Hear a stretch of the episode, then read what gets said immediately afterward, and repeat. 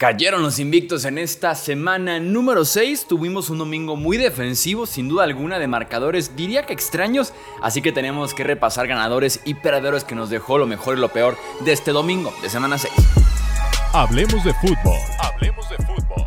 Noticias, análisis, opinión y debate de la NFL con el estilo de Hablemos de fútbol.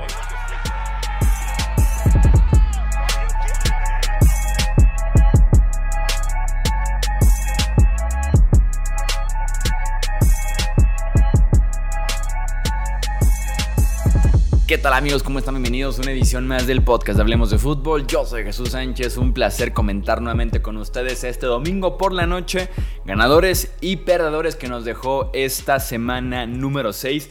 Que sí, fue una semana número 6 diferente, un poco extraña diría yo, pero que al final de cuentas también siempre tenemos este tipo de semanas temporada tras temporada.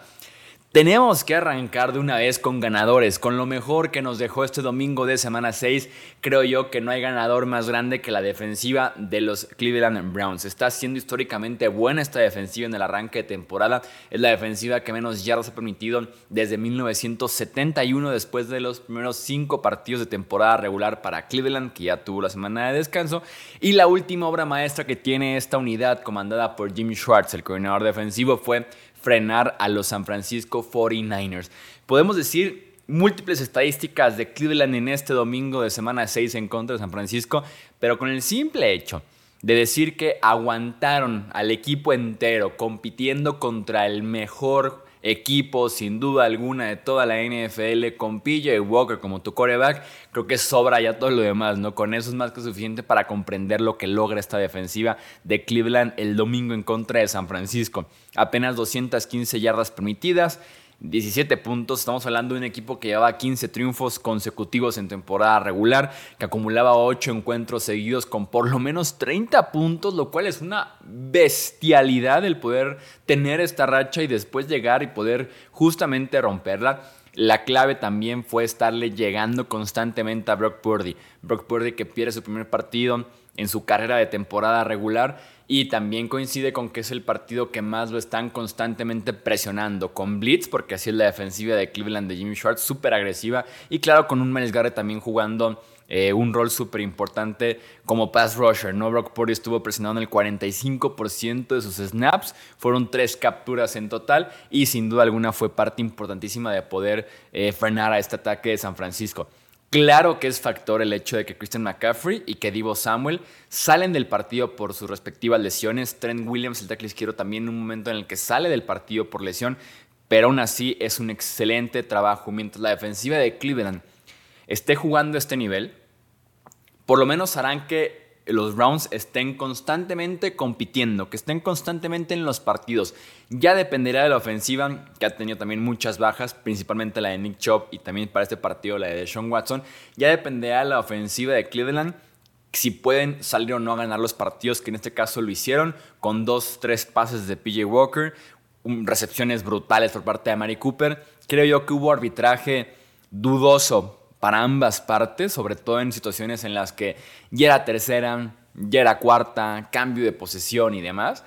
Eh, pero por lo menos esta defensiva hará que compitan. Ya dependerá de cómo juegue el coreback en turno de Cleveland, de si pueden establecer o no el juego por tierra, si ganan partidos o no. Pero al final de cuentas, la defensiva de los Brownies fue extremadamente buena y dominante. Así como el siguiente ganador, que es la defensiva de los New York Jets cuatro robos de balón en contra de Filadelfia, incluyendo tres intercepciones a Jalen Hurts, que son pésimas decisiones, pero también la defensiva estaba jugando con el cabello en fuego, o sea, realmente estaban cerrando hacia el ovoide, súper agresivos, súper rápidos todo el partido. Jermaine Johnson, ex primera ronda del 2022, tuvo un partido muy importante, tuvo un partido clave, como factor clave de esta defensiva en contra de Filadelfia los running backs de los Eagles que estaban intratables, que fuera Kenneth Gainwell, que fuera de Andre Swift, que fuera Jalen Hurts, los corredores de Filadelfia en contra de la defensiva de los Jets, apenas 2.3 yardas por acarreo. Y también la defensiva de Nueva York podemos destacarla no solamente hoy, sino todo el año. De por sí esperábamos de una buena unidad por parte de los Jets en 2023 a la defensiva. Tomamos en cuenta lo que ha sido este inicio de campaña para Nueva York, podemos encontrar que el peor partido de Josh Allen este año fue justamente en contra de los Jets de Nueva York. El peor partido del mismo Patrick Mahomes en todo el año en contra de los Jets de Nueva York. El peor partido de Jalen Hurts en lo que vamos del año en contra de los Jets de Nueva York. Entonces están claramente provocando ellos estos malos partidos por parte de la crema innata, de la élite de los corebacks en la NFL. Siguiente ganador, Jared Goff, el coreback de los Lions. La semana pasada mencionábamos que Jared Goff es el coreback número uno este año según PFF. Creo yo que hablando de rankings, sin duda alguna, ha sido uno de los 10 mejores corebacks actualmente en la NFL. Más bien, es uno de los 10 mejores corebacks actualmente en la NFL. Y te podría comprar perfectamente el argumento de que ha sido uno de los 5 mejores corebacks, tomando en cuenta solamente este año en la liga. Sin juego terrestre, con una defensiva muy sólida en general, muy oportunista con los robos de balón. Y el tipo se manda casi 400 yardas, dos touchdowns, sin entregas de balón tiene a Detroit muy establecido como número uno en esa división, con solamente una sola derrota y jugando un muy buen fútbol. Eh, los Lions llevan 20 o más puntos y es actualmente la racha más larga en toda la NFL. 15 partidos por lo menos de 20 o más puntos. Claro que Jared Goff tiene un papel súper importante en esta buena racha. Repartió el balón muy bien. Jameson Williams tuvo por ahí un touchdown largo. Amon Razamron está loco. El tipo volvió a jugar y sin duda alguna es un wide receiver uno en esta liga. Jared Goff lo aprovecha bastante, bastante bien. Pero sí, Goff es un claro ganador porque podríamos decir que la defensiva, que la línea ofensiva, que el juego terrestre, como que todo salía bien para Detroit. Y en este partido en contra de Tampa Bay, en el que no lo acompaña tanto el resto del equipo, Jared Goff se manda un partidazo. O por lo menos el resto de la ofensiva, sobre todo la ofensiva terrestre, en tema de lesiones y demás. Jared Goff se manda un partidazo y claro que es un ganador en este domingo de semana 6. Tenemos otras dos defensivas como ganadores. La primera de ellas, la defensiva de los Bengals. Permitió yardas, permitió primeras oportunidades, pierden también la batalla del reloj en tiempo de posesión, pero se fajó en el momento clave, en el momento ideal, la defensiva de los Bengals se fajó, específicamente en zona roja. Tuvo cinco posesiones Seahawks en zona roja este domingo. La primera de ellas fue touchdown. A partir de ahí, gol de campo, intercepción y dos veces detenidos en cuarta oportunidad. O sea, solamente de cinco posiciones en zona roja de Seahawks, una de ellas terminó en touchdown, incluyendo dos posesiones que fueron en las últimas dos series defensivas de, Cincinnati. Para cerrar el partido estuvieron tres encajonados en contra de su propia anotación y defendieron dos veces en cuestión de cuatro o cinco minutos esa, eh, ese cierre de partido para justamente poder sellar la victoria. En general fueron dos intercepciones a Gino Smith y se mandó un partidazo, tuvo una de ellas, el esquinero Cam Taylor Reed, que ha tenido un rol más grande a raíz de ciertas salidas durante el offseason en el grupo de cornerbacks de Cincinnati y que tuvo un buen partido en contra de Gino Smith. Siguiente defensiva, o la segunda defensiva que les mencioné, que también tenemos que mencionar como ganador, la defensiva de los Jacksonville Jaguars. La misma defensiva que tuvo un pick six en contra de Desmond Reader en Londres y que la siguiente jugada literalmente fue otra intercepción. La misma defensiva que le hizo la vida imposible a Josh Allen también en Londres. Ahora viene a Estados Unidos y tiene en contra de Garner Minshew, que creció con la franquicia de los Jacksonville Jaguars. Tiene un partido de cuatro robos de balón, tres intercepciones, un balón suelto. Colts venía corriendo extremadamente bien el balón con Zach Moss, con el regreso de Jonathan Taylor, apenas 44 yardas en el partido en contra de esta defensiva de Jacksonville, pero destacaría sobre todo yo la defensiva secundaria de Jaguars, la que tiene un buen partido y está en una muy buena racha, insisto, en contra de Reader, Josh Allen, y ahora su siguiente víctima es Garner Minshew. Otro ganador, Cooper Cup, Oficialmente está de regreso y jugando un nivel altísimo después de que se perdiera un mes de campaña lesionado al tendón de la corva, una lesión recurrente durante la pretemporada de Training Camp. Cooper Cup ha tenido ya dos partidos consecutivos de 100 yardas desde que regresó de su lesión en el tendón de la corva, incluyendo un partido de 7 recepciones, 148 yardas y un touchdown en contra de Arizona. Gran, gran partido de Cooper Cup que sigue imparable. Que nos recuerda así como de... Hablamos mucho de los mejores wide receivers de la NFL, Davante Adams, Justin Jefferson, Tyreek Hill, Jamar Chase, AJ Brown y demás. Y Cooper Cup es como, yo aquí estoy, ¿no? Yo el que se ganó la triple corona hace apenas dos años en la NFL, estoy de regreso, sigo siendo imposible de cubrir y tuvo un gran partido en contra de Arizona. Y para cerrar, último ganador del día, Daniel Hunter, el pass rusher, el liniero defensivo de los Minnesota Vikings. Dos capturas, siete tacleos, un pase defendido, cuatro presiones al coreback. Es sin duda alguna el mejor defensivo de esta unidad de los Vikings, que yo le pondría por ahí la fichita de jugador que podría ser cambiado antes de la fecha límite, en caso de que Vikings sienta que no va a ningún lado tiene solamente un año de contrato, o sea, esa temporada valdría mucho la pena explorar un cambio para la reconstrucción de este roster de Vikings a futuro, hacerse de picks y dejar ir a tipos como Daniel Hunter. Vamos ahora con perdedores que nos dejó este domingo de semana 6. El primero de ellos, Kyle Shanahan el head coach de los San Francisco 49ers. Creo que San Francisco tuvo un partido muy complicado. Encontró una unidad defensiva buenísima, histórica que ha sido en estos cinco partidos para iniciar la temporada, como la de los Cleveland Browns. De visita, condiciones muy complicadas en tema de clima, aunque al final de cuentas es para los dos el clima. También cuestión de oficiales, creo yo que tuvieron marcaciones para los dos lados muy malas en este partido en Cleveland. Pero Kyle Shanahan me vuelve a dejar la sensación de que se congela al final de los partidos, de que cuando se trata de cerrar ya el partido toma decisiones constantemente incorrectas el head coach de San Francisco y que alejan un poco a sus equipos de poder sellar victorias, de poder ganar los encuentros. Me pareció que manejó muy mal las últimas dos series ofensivas que tiene San Francisco, una con la ventaja y la otra buscando dar la vuelta antes de que el reloj llegara a ceros. En la penúltima serie ofensiva, San Francisco va arriba por dos puntos todavía en contra de los eh, Cleveland Browns. Tiene primero y 10 con 3.21 por jugar y Cleveland dos tiempos fuera. Una situación muy realista para no regresar ya lo voy del rival. Muy realista que con dos o tres primeros y dieces el partido se termina. En primero y 10 tienen un pase incompleto que aparte eh, Brock Purdy es castigado por intentional grounding o por lanzar el ovoide de una zona en la que no había ningún receptor, así que no solamente se detiene el reloj, sino también son penalizados. En la siguiente jugada, pase completo, pero muy pegado al lateral y se sale del campo el wide receiver. Y, en tercera oportunidad, pase incompleto nuevamente que otra vez detiene el reloj. En mi opinión, Purdy debió haber tomado mejor la captura para por lo menos lo que el reloj corriera u obligar a los Browns a quemar un tiempo fuera. Pero si pasa incompleto, se deshace simplemente de ella porque venía la presión. Así que los eh, Niners entregan el ovoide con 25 segundos menos. No hicieron absolutamente nada tampoco en temas de por lo menos forzar a los Browns a pedir tiempos fuera. No, solamente 25 segundos menos. No consiguen ni un primero y 10 despejan. Browns le da la vuelta al partido. Y de todos modos, ahí venía la ofensiva de San Francisco avanzando bastante bien. Mi tema es que con 56 segundos llegan a la yarda 35. Con 45 segundos llegan a la 26 de los Browns.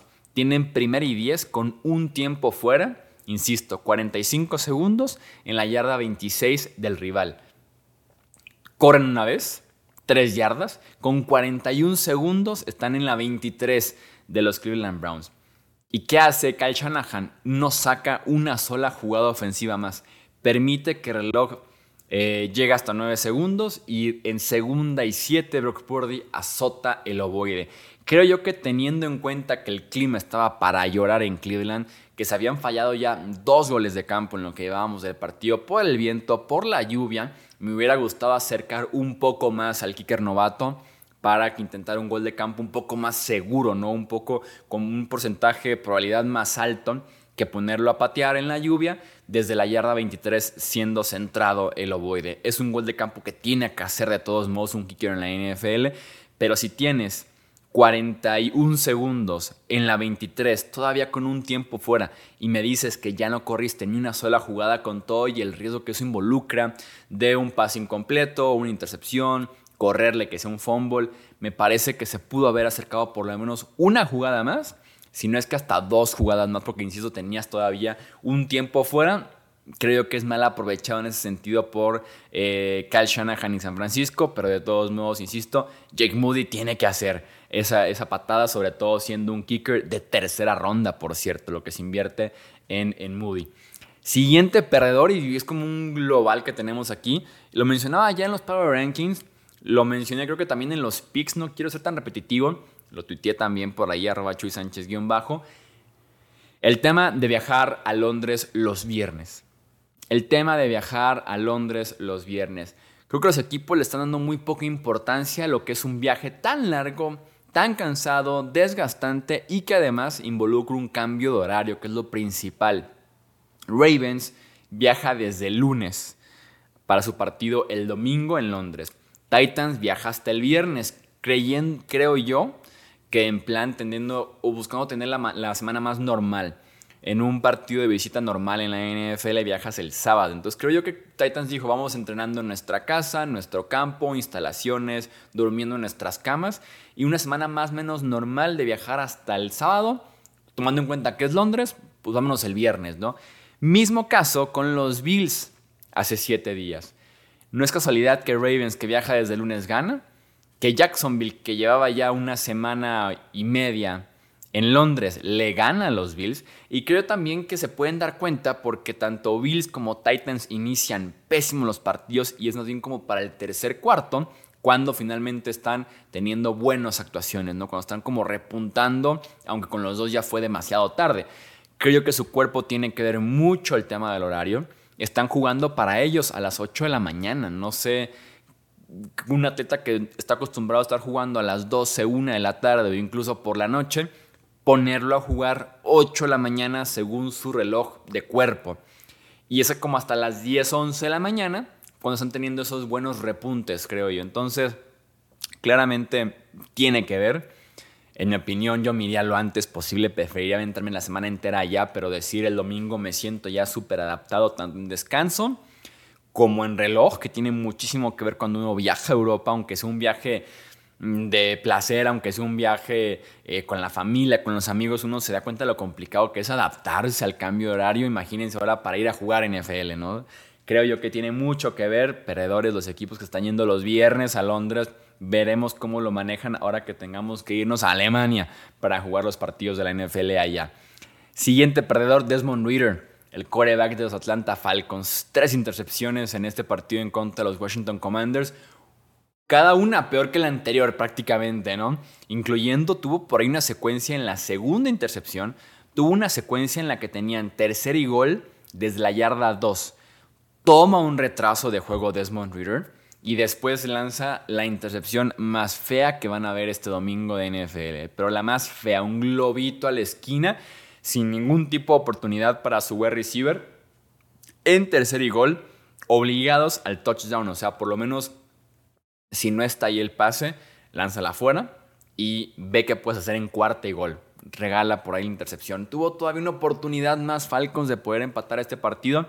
Y en la última serie ofensiva, gasta un tiempo fuera a Falcons porque y eso que venían de azotar el ovoide para frenar el reloj, gasta un tiempo fuera porque se les estaba acabando el reloj de jugada y los iban a penalizar con 5 yardas. O sea, venía otro retraso de juego como el que tuvieron en tercer gol desde la yarda 2 en una oportunidad clave como esa tercera oportunidad de la última serie ofensiva. Gastan un tiempo fuera, su último tiempo fuera con 30 segundos y algo en el reloj. Y en las siguientes jugadas, boom, Desmond Reader, otra intercepción en un pase en un slant en el que se queda atrasado, buscando a Villan Robinson, es interceptado y el partido se termina. Cuando no cuenta con el juego terrestre, Desmond Reader es un coreback malísimo, es un coreback por debajo incluso del montón, por debajo de un coreback promedio en la NFL y se notó ahora que enfrentó a Washington y que no contó justamente con ese juego terrestre. Y para cerrar, último perdedor que tenemos este domingo de semana 6, Derek Carr. En el partido en contra de CJ Stroud y los Houston Texans, Derek Carr parecía él, el coreback novato, el de los errores tontos. Fue un final espantoso por parte de Derek Carr en ese partido en contra de los Texans. Castigado con un intentional grounding que, los, que mata por completo una serie ofensiva. Tienen después una cuarta y cuatro en la que Derek Carr tenía tiempo, tenía oportunidad de poder conseguir algo más. Era cuarta y cuatro, ve un poquito más hacia adelante. Y al instante en el que centra el ovoide, decide dejársela a Alvin Camara como en plan, a ver, hace el resto y Camara consigue una yarda. Entregan el ovoide. Tiene después, al final del partido, la oportunidad de ir cuatro veces a la zona de anotación para intentar a la última plegaria de empatar o ganar el partido en los últimos segundos. De las cuatro veces que fue a la zona, dos no iba ni adentro del campo el pase y una tercera vez también el wide receiver ni se enteró que lanzó el voy de Carr hacia él. Insisto, él parecía el novato y no sigue estado en el partido de Saints en contra de Texans. Vamos a dejar hasta aquí este episodio del podcast Hablemos de Fútbol. No olvides comentar, no olvides decirnos en redes sociales ¿cuáles dirías tú que son los ganadores y perdedores? ¿A quiénes agregarías a esta pequeña lista que tenemos del domingo de semana 6? No olvides suscribirte, dejar un like y compartir con otros amantes de la NFL. Yo soy Jesús Sánchez, hasta la próxima. Gracias por escuchar el podcast de Hablemos de Fútbol. Para más, no olvides seguirnos en redes sociales y visitar hablemosdefutbol.com.